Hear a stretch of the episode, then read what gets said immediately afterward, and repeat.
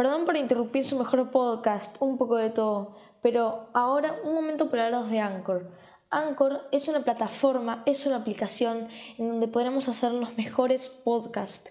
Anchor misma se ocupa de distribuir tu podcast a cualquier plataforma, como las más importantes, Spotify, Apple Podcast, etc.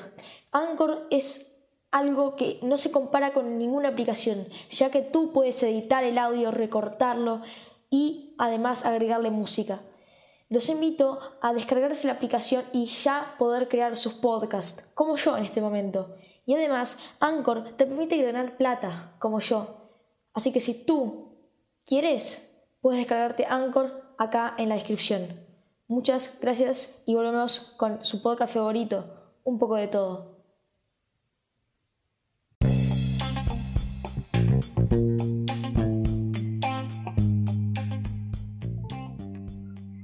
Hola. Hola. Hola. Justo. Hola, ¿cómo estás? Bien, acá. Gracias por invitarme a este segmento un poco de todo. Es un honor que nos escuchen en muchos lugares del mundo. ¿Cómo estás, Justo? Bien, bien, eh, acá eh, fue un honor, un honor acá en la invitación. Em, y bueno, ¿de qué vamos a hablar? Eh, de los temas tal vez que, son los más relevantes en la actualidad, tal vez te propongo discutir y, hacer una actualización porque sabemos que ya lo conversaste un poco en, otro de los podcasts respecto eh, a cómo uno enfrenta desde sus casas eh, estas cuarentenas impuestas por los gobiernos. Sí. Bueno, eh, vamos a, vamos a hablar de la cuarentena entonces. Vamos a hablar de cómo afectó a todos los gobiernos y a la economía, ¿no? Como vos sos economista, también nos puedes dar tu opinión em, de relevancia. Em, y bueno, eso.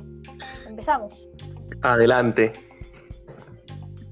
Bueno, la primera pregunta que quisiera hacer vos como de economía es que, bueno, nos des un poquito tu opinión de cómo afecta a la bolsa a todos en general eh, esta cuarentena? Claro que sí, es una pregunta excelente la que hace justo eh, y, es, y es necesario dimensionalizar eh, un aspecto de, esta, de la crisis del COVID-19 y la cuarentena, las restricciones de movilidad que imponen los gobiernos. De alguna forma, esta crisis tiene dos patitas que tienen que ser eh, manejadas con medidas que, son muchas veces contradictorias. ¿Cuáles son estas dos patitas? Primero, y la más importante, es la crisis sanitaria, una crisis de salud. Eh, es un, entonces, para, para hacer esta crisis de salud, para enfrentar esta situación, la medida más importante o el objetivo que los gobiernos buscan es eh, aplanar la curva, este concepto que de alguna forma es disminuir la progresión de la enfermedad de tal forma que, se, eh, que, se, que el sistema de salud eh, puede manejar las camas, los respiradores, dan abasto para el número de personas eh, que se van infectando. Eso es aplanar la curva.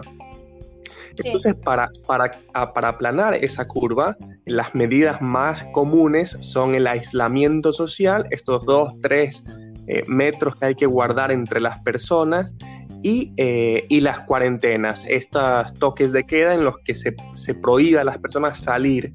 Entonces, estas dos medidas, que son las más eh, habituales y generalizadas, lo que han ocasionado es que los comercios, las empresas de servicios, las empresas eh, de manufactura no, no tengan trabajadores, no puedan vender.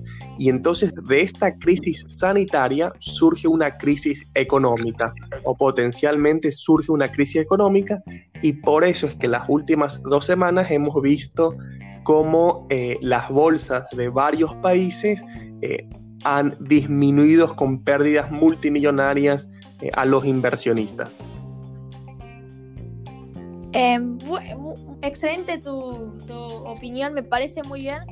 Pero bueno, ahora viene la pregunta que, del millón, viene la pregunta de cómo vive un economista que hace en cuarentena. ¿Vos qué medidas tomás? ¿Vos trabajás? ¿Vos salís? ¿Cómo está eh, tomando unas medidas Londres claro como capital?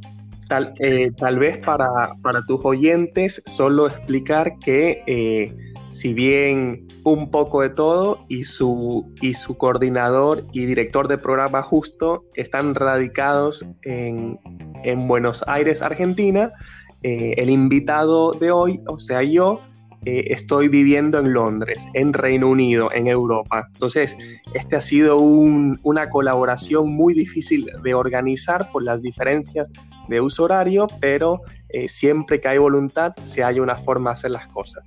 Dicho eso, eh, dicho eso, em, los países, también hacía esta, esta introducción, porque los países desarrollados, los países en vías de, de desarrollo, los países que están en esta etapa de crecimiento tienen enfoques muy diferentes respecto a, cómo enfrentar la crisis.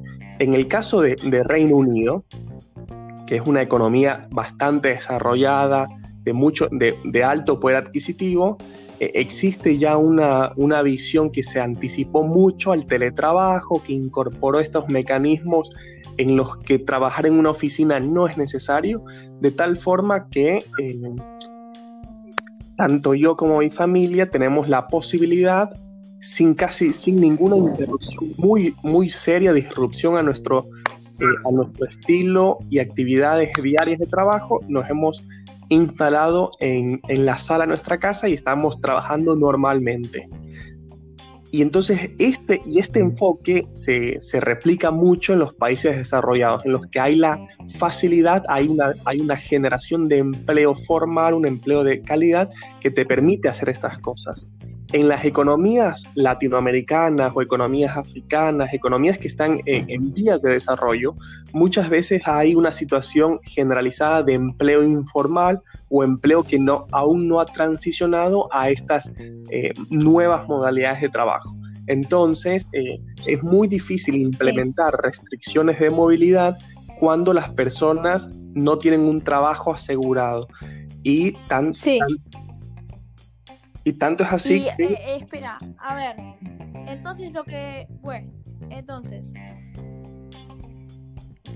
Tu país está. Eh, la economía. podríamos decir que vos, como pregunta, como un economista, te, te voy a preguntar. ¿Este, este pandemia, este virus, va a afectar mucho a la economía? ¿Va a golpear a la economía? ¿O la está, la está empezando a golpear? ¿Cómo lo sí, ves eh, ciertamente hay un impacto muy fuerte. La gran pregunta es si va a ser un impacto de corto plazo o si va a ser un impacto eh, que, eh, que disminuya la capacidad de crecimiento de crecimiento económico, de, estabilidad social de largo plazo? Esa es la gran pregunta.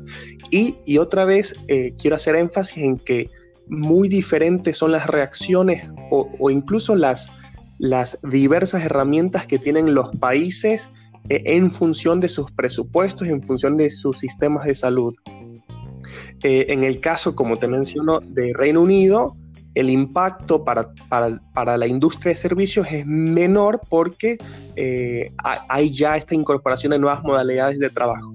En Ecuador, que es mi país de origen, o, o, no estoy familiarizado con el caso Argentina, pero pero Ecuador, Colombia, Perú, Bolivia, que son países en donde la gente no suele trabajar, eh, con, no suele tener un salario fijo de mes a mes, sino que suele trabajar por un jornal diario, entonces las, las posibilidades que tienen de disminuir su actividad económica, de, quedarse en casa para disminuir el impacto eh, del COVID-19, la, el nivel de contagio es menor. Entonces los gobiernos tienen que salir y eh, enfrentar. Eh, otra cosa que es importante es que las economías desarrolladas, como se ven, se ven, eh, tienen monedas fuertes como el dólar, como el euro, como la libra esterlina. Entonces los inversionistas ante esta crisis que genera sobre todo incertidumbre, porque no sabemos si es una crisis de corto plazo o de largo plazo, ante la incertidumbre la gente está retirando su dinero de Argentina, de Ecuador, mandándola a países que tienen monedas fuertes. Entonces... Eso lo oí, esa noticia que vos comentás.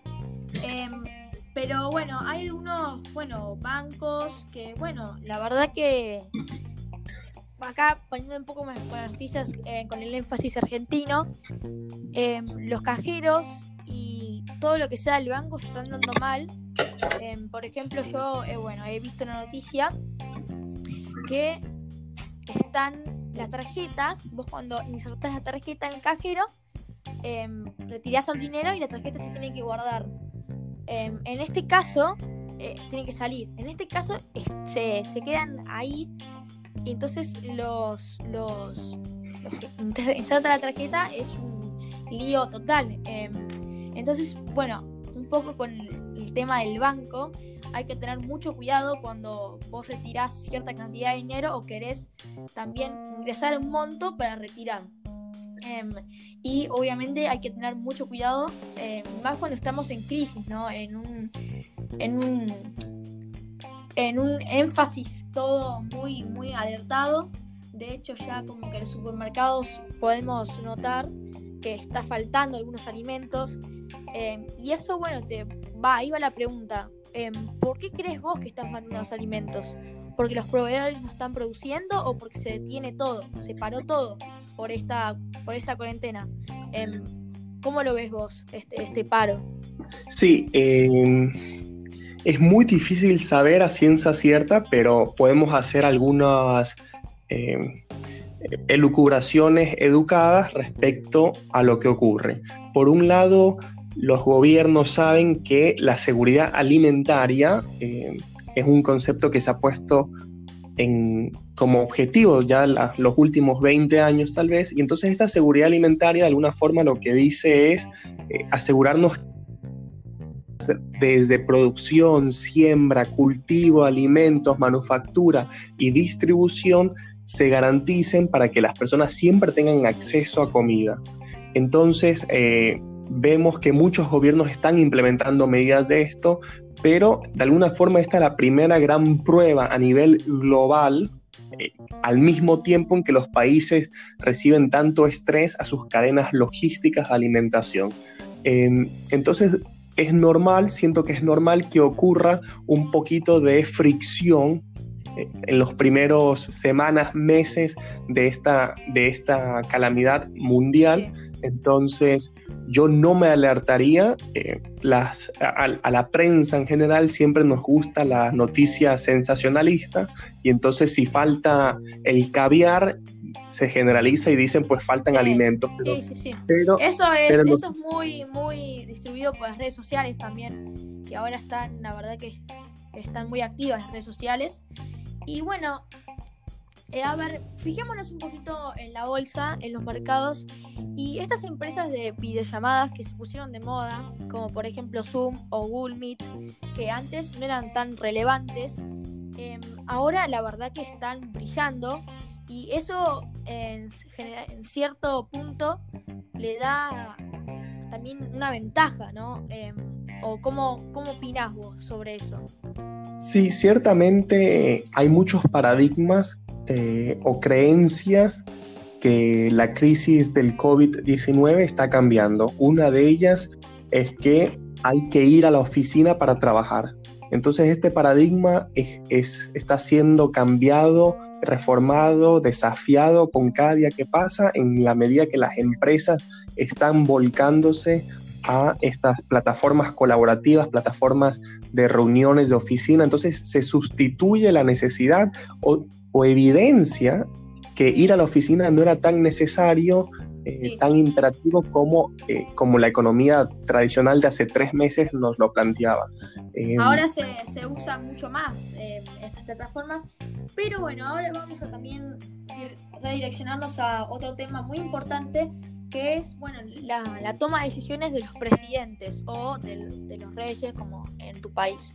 A ver, bueno, yo te voy a contar un poquito acá cómo están tomando las decisiones, que bueno, están tomando decisiones correctas em, a mi favor, a mi gusto, em, por el presidente, obviamente, Alberto Fernández, que em, va a declarar, o lo piensa mucha gente, que va a seguir alargando la cuarentena. Pero esto en general le produce un impacto general a la Argentina, que ya iba mal con la economía, y Alberto ya avisó que esto, la economía no va a estar em, estable, entonces ya nos, vamos alarmando. Em, y con el caso de Estados Unidos, el presidente Trump, un poco rediccionándonos a la salud, em, él, el presidente, quiso tener la economía como un principio y no darles prioridad a la salud humana. ¿Cómo, cómo afecta eso? Porque la verdad que ya en Estados Unidos los, los infectados dan miedo. ¿Cómo, lo vemos? Sí. ciertamente es, de alguna forma, damos un círculo completo y es las dos patitas que tenemos que enfrentar en el orden y prioridad de las cosas. Si bien las economías o, los o la gestión de un presidente suele evaluarse en función de su crecimiento del Producto Interno Bruto, creo que esta crisis tiene que sensibilizarnos eh, y, poner la salud humana como prioridad, la vida humana como prioridad. Y, muchas y muchas veces eso que suena romántico eh, tiene una implicación muy clara de presupuesto y de política económica y es ahí donde viene el, verdadero desafío. Eh, no solo que no es incorrecto enfocarnos exclusivamente en la economía eh, y dejando de lado el costo humano y social que tiene esta crisis, pero también es incorrecto si solo nos enfocamos en eh, el, costo, el costo de vidas, porque también estamos, porque ese costo de vidas puede agravarse si es que no solucionamos o mitigamos los efectos económicos de, esta, de la crisis. ¿Y por qué lo digo? Eh, porque esta crisis, si las empresas no, empiezan a funcionar, si los trabajos no empiezan, los trabajadores no, continúan recibiendo sus salarios, genera un tipo de pobreza que no van a poder subsistir.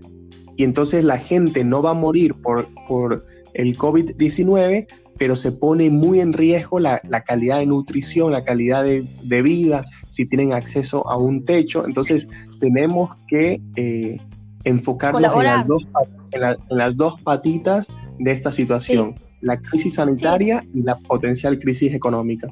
Sí, y acá, bueno, va como vos dijiste muy bien, que muchas empresas, eh, como por ejemplo Tesla o otras, están em, ayudando, están generando em, respiradores con los respiradores del, del aire acondicionado del vehículo. Y además, em, muchas eh, empresas como Google también están difundiendo la noticia de que hay que quedarse en casa y que hay que seguir las indicaciones que nos dan los médicos y la, gendarmería. Em, entonces, a ver, ahora todos te están ayudando. La verdad que hay fábricas textiles en Argentina que están produciendo hasta 10.000 em, barbijos descartables. Em, y bueno, en tu país o en otros países, ¿están ayudando a las empresas? Porque yo veo que la verdad que están, las empresas están dejando a todos, o algunos incluso empresas están eh, abriendo o están reactivándose, que estaban cerradas, para producir y para no dejar esto atrás, ¿no? Para ayudar y obviamente para también para subsistir. Sí, ¿Cómo, ¿cómo pensás eso Ciertamente, en la medida que... Eh, las empresas están tratando de hacer todo lo posible para subsistir, para no quedarse atrás, obviamente también para ayudar, pero quieren ganar algo. Exactamente. Eh, tal vez la única puntualización eh, que me gustaría hacer es que en, tema de salud es una industria que tiene regulación muy fuerte porque estamos hablando de que son productos, son mercancías que se utilizan, son equipos que se utilizan para salvar vidas. Entonces, eh, la calidad es algo con, lo que tenemos que ser muy rigurosos. Entonces, muchas de las empresas que al día de hoy producen o que tradicionalmente han producido equipo médico tienen una expertise eh, respecto a la calidad de productos, respecto a los procesos, respecto a las fallas, respecto a, la frecuencia de, utilizo que, de utilización que debe tener, que, por ejemplo, eh, la industria automotriz, tú has mencionado Tesla, pero lo mismo está haciendo eh, Fiat, lo mismo está haciendo Volkswagen, Ford. todos Ford están, volcándose a la, a la, producción de equipo médico. Y entonces, ese esfuerzo... la empresa, entonces ahora sí, obviamente que están ayudando, pero pues desde tu punto de vista también tienen que subsistir, porque no están vendiendo nada. Eh, hay que producir, hay que salir a vender, porque si no, la verdad es que caen las empresas. Están haciendo todo lo posible. ¿Y cómo, cómo remarcas vos eso? Porque vos solo lo viste desde el punto de ayuda, pero a ver, hay que ser, siendo sinceros, las empresas también quieren, quieren subsistir.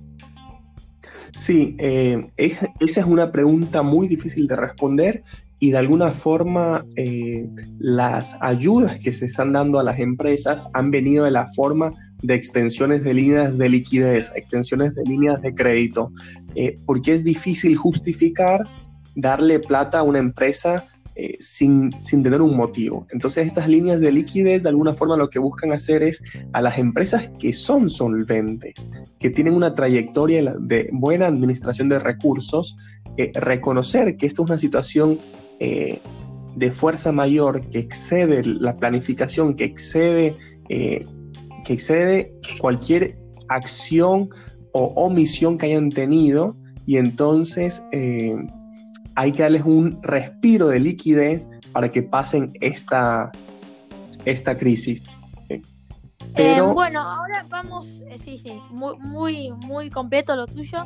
Pero bueno, ahora vamos a irnos un poquito con el tema de la tecnología, porque la tecnología tampoco se queda atrás y, eh, como bien decís, bueno, están produciendo respiradores Tesla y otros servicios, pero ahora vamos un poquito con las máscaras de, de barbijos y la verdad que Apple y Xiaomi, una marca china, están produciendo máscaras inteligentes y dicen que van a producir máscaras inteligentes eh, en el caso de Apple, solo para Estados Unidos y que después, si se necesita más, que vengan a pedir y que se, se las van a enviar. Em, bueno, yo por ahí no sé si vos también te informaste un poquito del tema, pero son máscaras que cubren eh, la mayoría de la cara, que sería la boca y la nariz, y que utiliza una protección máxima contra el polvo y el aire. Em, que bueno, la verdad que me está, está, están ayudando un montón a las, a las empresas, pero yo la verdad que no, no vi em, que hayan, no vi esas máscaras, no, no las vi por ningún lado. Em, ¿Vos te informaste un poquito de este tema? Eh, lo desconozco completamente justo, pero te agradezco como, como un nuevo elemento para, para siempre investigarlo. Eh, una de mis fuentes de, de nuevas noticias, nuevas tecnologías, es un poco de todo, así que te agradezco por este, por este detalle. Eh, una cosa que tal vez yo haría énfasis es que recordemos que esta crisis, la mejor forma de pelearla al inicio era planteada incluso desde, desde la Organización Mundial de la Salud, era lavarse las manos. Entonces yo siempre voy a aplaudir la innovación, pero siento que tal vez estamos eh, eh, estas empresas están yéndose a desarrollando nuevos productos cuando realmente la solución es mucho más sencilla eh, para disminuir la, frecuencia de transmisión de este virus. Sí. Y bueno, ahora también, bueno, vamos a tratar de finalizar en un ratito, que bueno, ya, ya llevamos 22, casi 23 minutos, em, pero bueno, podemos continuar un poquito, pero em, vamos a volver a lo que sería la falta de alimentos y te voy a decir una cosa, que es que la verdad que las empresas están, están cayendo y si vos te fijas en la bolsa, em, la verdad que eh, hay la verdad que las únicas empresas que están ganando son las empresas que producen cosas que van a ayudar y se las compran. Y vos un poquito, no sé si te informaste, de a cuánto se las compran. Em, se las compran a mucho o se las compran a poco, porque hay países que requieren máscaras, pero obviamente las empresas no se las van a dar gratuitas, em, entonces hay que pagar un cierto monto. Yo creo que igual, no sé si las empresas fueron tan malas como em, subir ese monto para que sea más caro por esta crisis o tratar de eh, eh, meternos en un énfasis de, ayuda y desde la solidaridad. eso, ¿vos qué, qué opinas sobre eso? digo, es un tema, es un tema muy resbaladizo. de alguna forma, tratar de, de tener una idea si es que hay incrementos de precios especulativos o si los incrementos de precios obedecen eh, un encarecimiento de la producción en general. Eh, yo siento que hay mucha sensibilidad humana a nivel global y, me, resulta muy difícil creer que los incrementos de precio obedecen una especulación. Hay gente muy mala en el mundo, pero pero dirigir las empresas a nivel global, eh, hay, hay valores, valores rectores que dirigen estas empresas y a, sus juntas, y entonces me resulta quiero creer que muchos de estos incrementos de precios obedecen encarecimiento de costos. Por ejemplo, los supermercados tal vez están subiendo los precios, pero porque ellos han incurrido eh, en, costos adicionales. Por ejemplo, acá en Londres ahora hay un personal de seguridad fuera de los supermercados y ese costo la empresa lo tiene que pagar.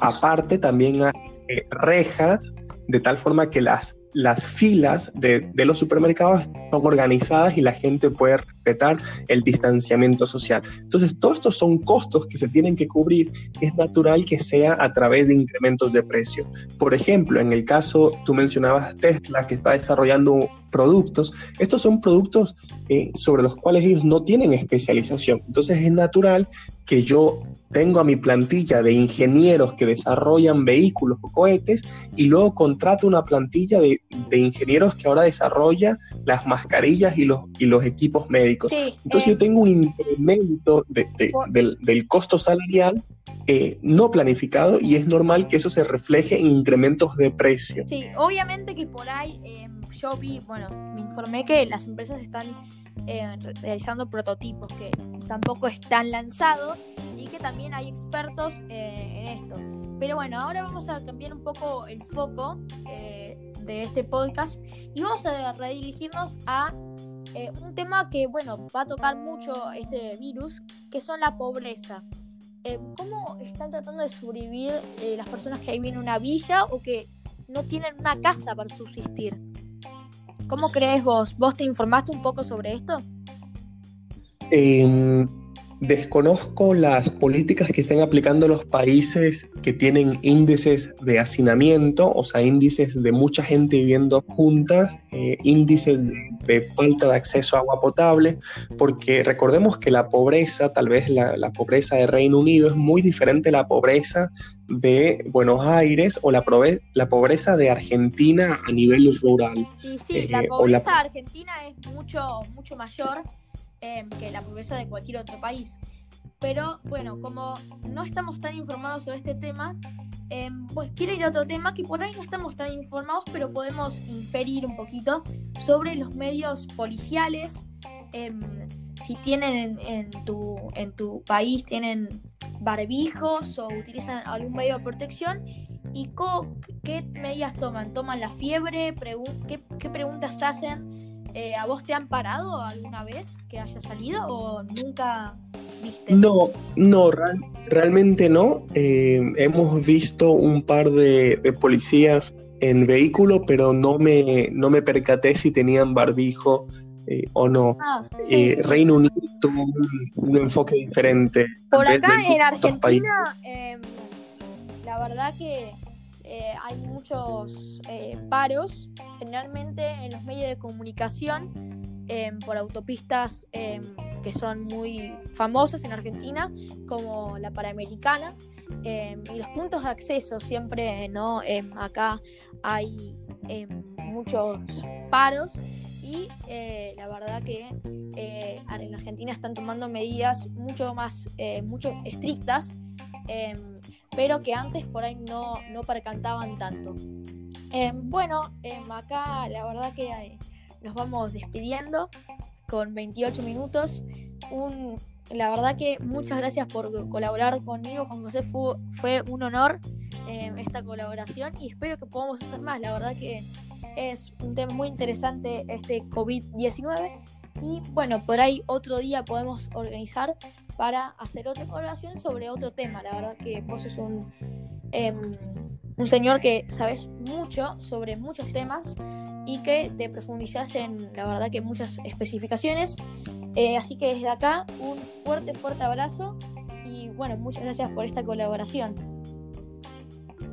No, gracias a ti justo, a todos los, los seguidores de Un poco de todo, eh, que me parece que es un programa que nos ayuda a explorar y ampliar nuestra visión, nuestros horizontes, nuestros conocimientos de temas. Así que para mí fue todo, eh, todo el gusto, todo el honor poder eh, ser el primer invitado de un poco de todo. Y un abrazo para ti, para todas las personas eh, que nos siguen, que te siguen a ti particularmente. Y estaremos en contacto para una segunda colaboración. Así que bueno, ya saben, vayan a seguir este podcast y también eh, la verdad que muchas gracias eh, a Juan José. Así que bueno, nos vemos en el siguiente podcast. Chao. Chao, chao.